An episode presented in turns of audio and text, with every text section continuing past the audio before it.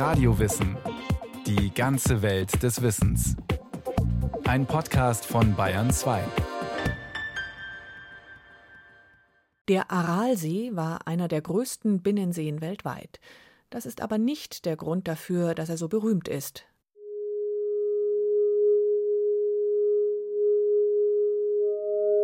Es ist, als wäre ein Fiebertraum Wirklichkeit geworden. Da stehen zwei, drei braune, zottelige Kamele mitten in der Salzwüste um ein verrostetes Fischerboot. Sogenannte Wüstenschiffe neben Wüstenschiff. Sonst nur flirrende Hitze, schneeweißer Sand, Salzkrusten, hier und da ein Dornbusch.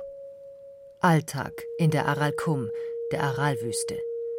Sie ist eine der jüngsten Wüsten der Erde und dehnt sich dort aus, wo noch vor 60 Jahren ein See, so groß wie das Meer, für Leben, kreischende Möwen, buntes Treiben und eine frische Brise gesorgt hatte. Das Verschwinden des Aralsees, erzählen die Menschen in der Gegend, ging so schnell, dass man dabei zugucken konnte. Fischer gingen zur See und mussten drei Tage später, auf dem Rückweg, ihr Schiff teilweise durch den Schlick über Sanddünen ziehen. Das Wasser reichte nur noch bis zu den Knien. Als hätte jemand einen Stöpsel rausgezogen. Die sich zurückziehenden Küstenlinien des Aralsees hinterließen um die 60.000 Quadratkilometer ausgetrockneten Seeboden im Tiefland von Turan, einer flachen, unwirtlichen Gegend in Zentralasien. 60.000 Quadratkilometer, das ist in etwa die doppelte Größe von Belgien. An den See erinnern nur noch die verrosteten Fischerkähne hier und da und der Name. Die Aralkum, die sich zwischen Usbekistan und Kasachstan erstreckt, befindet sich in Gesellschaft anderer Wüsten. Im Südosten geht sie über in die Kisilkum Kies- und Sandwüste und im Südwesten grenzt sie an die Karakum-Wüste. Für Menschen und viele Tiere und Pflanzen ist das eine unfreundliche bis höllische Gegend. Entsprechend extravagant war die Existenz eines Sees mit türkisblauem Wasser in dieser Ödnis. Wo das Wasser endet, endet auch die Welt, lehrt ein usbekisches Sprichwort. Die Menschen hätten es also besser wissen können. Aber was gelten schon Sprichwörter im Taumel der Weltveränderung, der Megalomanie? Die Nachkriegs-Sowjetunion war ergriffen vom Furor der Machbarkeit und des Fortschritts. Nach Schaffung des neuen Menschen sollte nun auch der Natur auf die Sprünge geholfen werden. Voller Zukunftsoptimismus machte man sich ans Werk. Zumal menschliche Arbeitskraft ja nicht viel kostete. Die stalinschen Gulags waren voller Zwangsarbeiter, die im wahrsten Sinne des Wortes bis zum Umfallen Staudämme und über 1000 Kilometer lange Kanäle bauen mussten. In den Jahren 1948 bis 1950 verkündete die Sowjetregierung in rascher Folge kühne Pläne, die eine bewusst betriebene Umgestaltung der Natur und Landschaft zum Ziel hatten. Stalin nämlich war zu dem Ergebnis gekommen, die Natur macht gelegentlich Fehler, die korrigiert werden müssen. Fix war ein Plan zur Umgestaltung der Natur erstellt. Nach der Eroberung des Weltraums drangen die Sowjets nun in das Innere der Erde ein. Die Folgen für die Umwelt nahm man dabei teilweise bewusst in Kauf. Die Sowjetunion war schließlich riesig, und es mag den Verantwortlichen so vorgekommen sein, dass man Natur im Überfluss habe und sie zentralistisch gestalten könne. Auch Stalins Nachfolger Nikita Chruschtschow zeigte keine Skrupel, die Natur auf dem Altar der sowjetischen Moderne zu opfern. Von ökologisch behutsamen Lösungen war man noch Lichtjahre entfernt. Piotr Sawjalow ist Meereskundler und betreut mehrere Forschungsprojekte am Aralsee. Wissenschaftler finden hier ein weites Forschungsgebiet, in dem sich untersuchen lässt, welche Folgen menschliche Eingriffe in die Natur haben können. Принято считать, что причина антропогенная. То есть, э, что там происходило? Аральское море питалось... Э, Die Katastrophe ist menschengemacht. Der Aralsee wurde mit dem Wasser zwei großer zentralasiatischer Flüsse gespeist, dem Amudarya und dem Sirdarya. Aus beiden Flüssen wurde dann viel Wasser abgeleitet und für die Landwirtschaft genutzt, vor allem für den Ausbau der Baumwollproduktion und für den Reisanbau. Man legte Kanäle an, sogenannte Arikami, und das ganze Flusswasser floss fortan in die Landwirtschaft. Infolgedessen verschwand der See.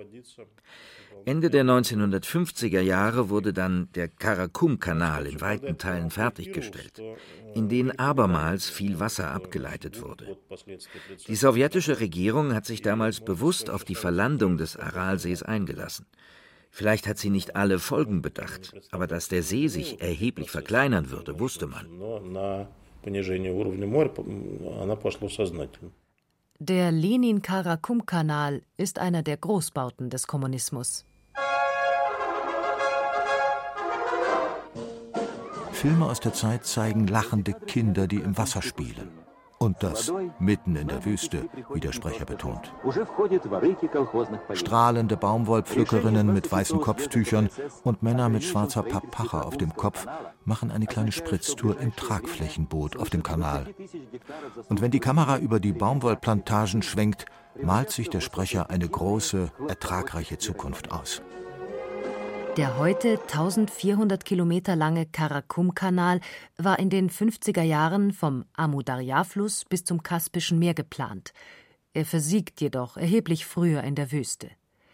Das zentralasiatische Turkmenistan, das keinen Zugang zum Aralsee hatte und zu den ärmsten Ländern der Sowjetunion gehörte, bekam mit dem Kanal eine Lebensader. 1946 hatte es in der ganzen Region eine lang anhaltende Dürre gegeben, die zu einer katastrophalen Hungersnot führte. Knapp eine Million Menschen waren ihr zum Opfer gefallen. Das groß angelegte Bewässerungsprojekt wurde daher als kluger Schachzug gefeiert, gleichsam als Sieg über die Wüste. Ingenieure träumten von blühenden Gärten in den Wüsten Mittelasiens. Dass der Karakum-Kanal die Baumwollproduktion Turkmenistans in Schwung brachte, ist milde ausgedrückt. Durch die Bewässerung der Felder konnte sie um fast 1,1 Millionen Tonnen gesteigert werden. Baumwolle ist jedoch eine Pflanze, die extrem viel Wasser benötigt. Um ein Kilogramm hochwertige Baumwolle zu züchten, werden etwa 20.000 Liter Wasser gebraucht. Es kam vom Kanal, der in den 1970er und 80er Jahren 500.000 Hektar Anbaufläche für Baumwolle versorgte, die für die Sowjetunion ein wichtiges Exportgut war, über das Devisen erwirtschaftet werden konnten. Baumwolle war weißes Gold. Heute ist die Monokultur indes eines der drängendsten Probleme Turkmenistans und Usbekistans. Beide Länder müssen Nahrungsmittel importieren.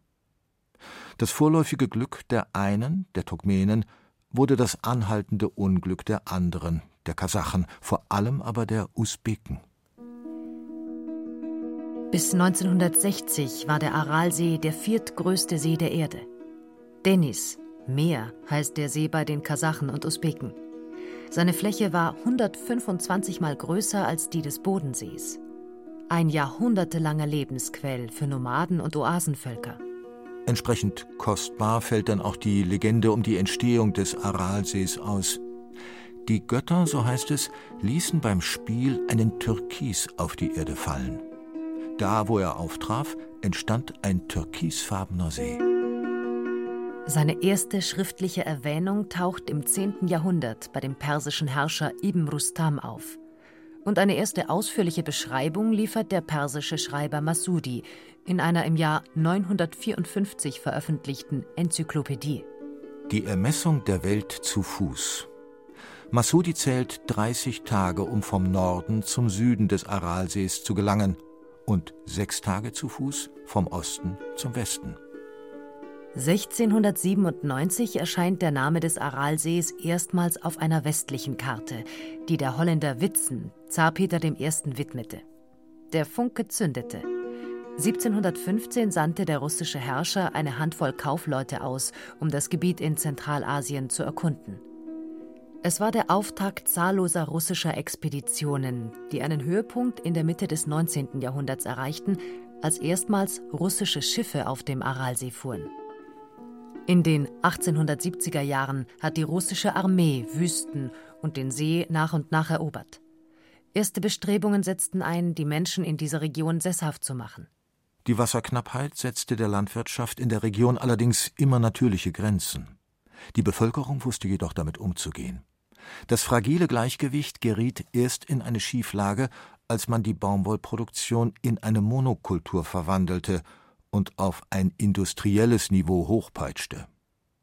Nikita Chruschtschow hatte ein Programm zur Erschließung von Neuland aufgestellt. Im Nachhinein sollte sich dieser Name als böse Ironie der Geschichte erweisen. Die Geschichte des Verschwindens des Aralsees ist mehr als prosaisch.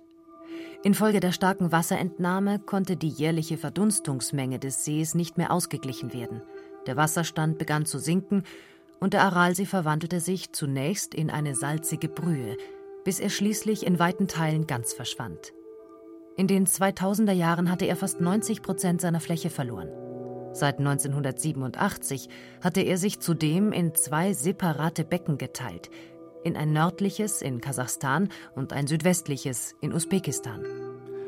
Die Stadt Aralsk, einst eine lebendige Fischerstadt, die ihren Namen dem See verdankt, ist heute ein staubiges Kaff. Bis zum Wasser sind es 15 Kilometer. Viele Einwohner haben den Aralsee noch nie gesehen, denn die Fahrt dahin führt durch salzige Steppe, in der sich nur wenige orientieren können. Die usbekische Hafenstadt Muinak ist für ihren Fischerbootsfriedhof berühmt. Einst lebten hier 54.000 Menschen vom Fischfang. Heute hat Muinak weniger als 10.000 Einwohner, die mehr schlecht als recht über die Runden kommen. Das Verschwinden des Aralsees ist auch eine soziale Katastrophe. Viele Menschen verloren ihre Lebensgrundlage und mussten wegziehen, weil es in dieser Gegend kein Auskommen mehr gibt. Ehemalige Fischer wurden zu Kleinbauern, aber der Boden gibt nicht viel her. Das Wasser ist schlecht. Die Sowjetunion hatte lange versucht, das Trockenfallen des Sees zu vertuschen. Der Aral war Sperrgebiet. Auf seinen Inseln wurden biologische und chemische Waffen entwickelt. Selbst sowjetische Bürger konnten nur mit Sondergenehmigung und einer Einladung dorthin reisen. Erst nach Auflösung der UdSSR sorgten Bilder vom Schiffsfriedhof in der Wüste weltweit für Aufsehen. Umweltaktivisten und Forscher sprechen von einem langsamen oder zweiten Tschernobyl.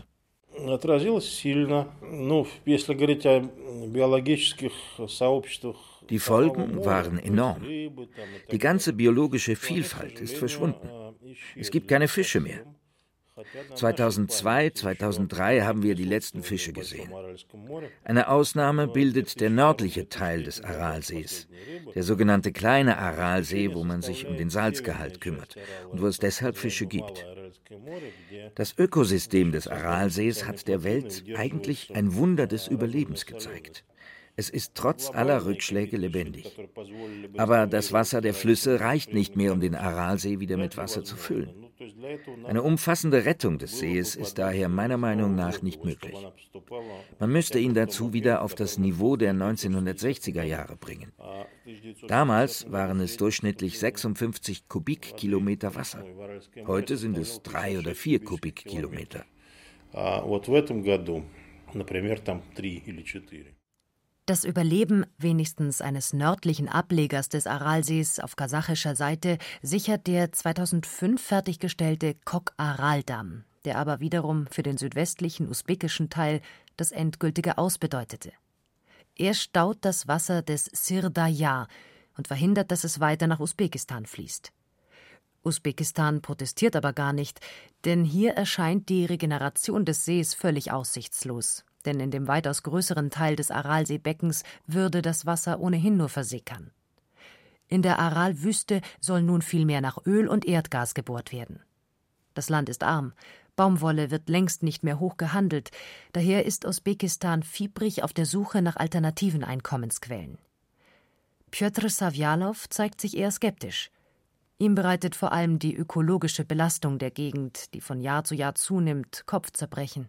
Море, оно было таким модерирующим объектом, который, в общем, делал климат более der See hatte eine ausgleichende Wirkung auf die Natur und das Klima. Jetzt sind die Winter härter und die Sommer heißer. Diese Wirkung kann man in einem Umkreis von 100 Kilometern rund um den See feststellen. Das Beunruhigendste aber ist die Versalzung der Gegend. Es gibt sehr gefährliche Salzstürme. Da in dieser Gegend starke Winde herrschen, wirbelt das Salz auf und die Winde tragen es über 700 Kilometer weit fort. Das ist ein ernstes Problem. Die Ökologie in dieser Gegend lässt insgesamt zu wünschen übrig.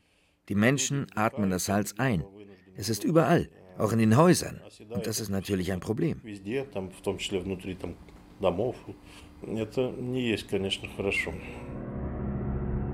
Etwa 70 Millionen Tonnen Salzstaub gelangen jährlich durch Stürme in der Aralkum in die Atmosphäre.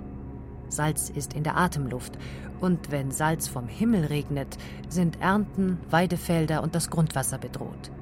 Auf den Äckern in Kasachstan, Usbekistan, Turkmenistan, Kirgisien und Tadschikistan lagern sich Salzkrusten ab. Es ist ein toxischer Mix, der da durch die Luft wirbelt. Zudem ist das Wasser in der Region schwer verunreinigt, bisweilen vergiftet. Beim Baumwollanbau wird nicht mit Pestiziden, vor allem Entlaubungsmitteln gespart. Entlaubungsmittel werden eingesetzt, um die maschinelle Ernte zu erleichtern. Da Baumwolle unterschiedlich ausreift und Maschinen nicht zwischen reifer und unreifer Frucht unterscheiden können, werden die Pflanzen durch Entlaubungsmittel zur Notreife gebracht. Pflanzen, die angegriffen und geschädigt werden, reagieren mit einer vorzeitigen Reifung aller Fruchtbestände. Im Durchschnitt liegt der Einsatz von Entlaubungs- und Schädlingsbekämpfungsmitteln heute um ein Vielfaches höher als in der ehemaligen Sowjetunion. In Usbekistan beispielsweise sollen bis zu 54 Kilogramm toxische Chemikalien pro Hektar eingesetzt werden. All das gelangt ins Wasser. Eine akute Gefahrensituation für Mensch und Tier. In der Muttermilch konnten beispielsweise hochgiftige Pestizide wie DDT nachgewiesen werden. Die Kindersterblichkeit im Westen Usbekistans liegt bei 11 Prozent und ist so hoch wie nirgendwo sonst in der ehemaligen Sowjetunion. Hinzu kommen enorm hohe Krebsraten. Verbreitet sind vor allem Speiseröhren, Schilddrüsen- und Magenkrebs. Asthma und Tuberkulose sind Volkskrankheiten in den von Salzstürmen heimgesuchten Gebieten. Hier und da wird versucht, die Sanddünen durch die Anpflanzung von schwarzem Saxaul, einer Art Wüstengras, zu stabilisieren, aber die Aralkum ist zu groß, um sie systematisch zu bepflanzen. Gesundheitliche Belastungen und ökologische Verheerungen wiegen auch deshalb besonders schwer, weil selbst die Bewässerungssysteme nicht gut und vernünftig funktionieren. Vielerorts ist die Technik uneffektiv und marode, wodurch die Wasserverluste enorm sind. Das Wasser kommt mitunter gar nicht auf den Feldern an. Hinzu kommt Schlamperei. Für die Sanierung der Kanäle und Drainagen fehlt in Usbekistan das Geld und, wie Kritiker klagen, auch der politische Wille. Usbekistan lebt, wie Turkmenistan, hauptsächlich von den Einnahmen aus dem Verkauf von Baumwolle, weshalb das Land nicht auf den Anbau verzichten will. Die Landwirtschaft ist zudem weitgehend zentralistisch organisiert, was zusätzlich zu Ressourcenverschwendung führt. Hoffnung für den Aralsee besteht nur auf kasachischer Seite, am sogenannten kleinen Aral.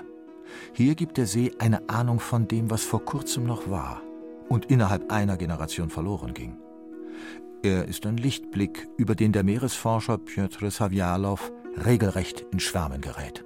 То есть это большое такое большое, очень соленое озеро. Замечательной голубой, бирюзовой такой водой. Der Aralsee ist heute ein großer, salziger See. Er hat wunderbar blau-türkises Wasser. Die Landschaft ist herrlich. Eine vollkommen menschenleere Gegend. Früher war es hier schon nicht voll. Es gab allein zwei Städte am See. Im Süden Muinak auf usbekischer Seite und auf kasachischer Seite Aralsk im Norden. Beide Orte liegen nicht mehr am Wasser. Daher gibt es so gut wie keine Menschen mehr in der Gegend des Sees. Zwei kleine Ortschaften sind noch in der Nähe. Im Westen des Aralsees erhebt sich das gewaltige Ust-Jurt-Plateau, das in allen Farben leuchtet. Auch die Steppe ist schön, mit typischen Steppengewächsen und Salzbäumen.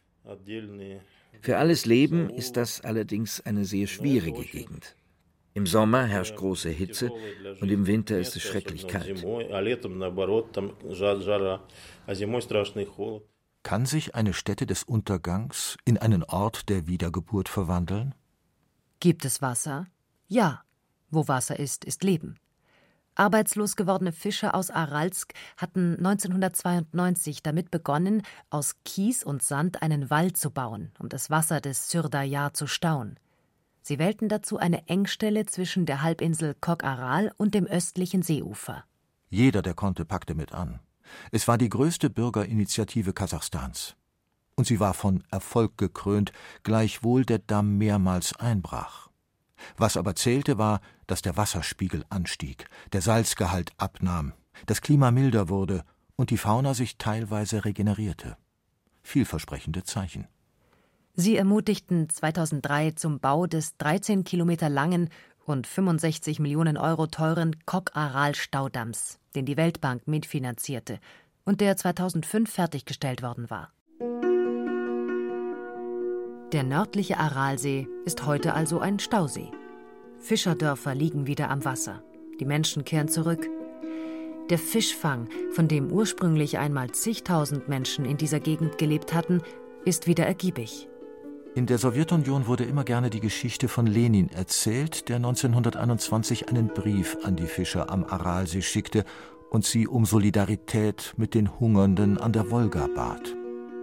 14 Waggons voller Fische wurden kurzerhand gen Westen geschickt. Herz und Fischreichtum gab es genug am Aralsee. Heute gibt es wieder über 20 Fischsorten, darunter Wels, Karpfen oder Stichling. Mit den Fischen kommt auch ein bescheidener Wohlstand zurück in die Gegend. Vor allem der Zander geht in den Export nach Russland. Bald, so die berechtigte Hoffnung, wird auch Aralsk wieder am Aralsee liegen. Der See lebt auf und belebt alles um ihn herum. Ein Glück, ja, aber eines mit einem großen Schatten. Denn der kleine See ist nicht ohne den großen See zu denken, den das Gewinnstreben der Menschen zum Verschwinden gebracht hat. Aralsee, das ist Wunder und äußerst trauriger Verlust in einem. Das war Radio Wissen, ein Podcast von Bayern 2. Christine Hamel. Regie führte Irene Schuck. Es sprachen Berenike Beschle, Andreas Neumann und Stefan Merki. Technik Adele Kurzil. Redaktion Nicole Ruchlack. Wollen Sie keine Folge mehr verpassen? Dann abonnieren Sie Radio Wissen einfach unter bayern2.de slash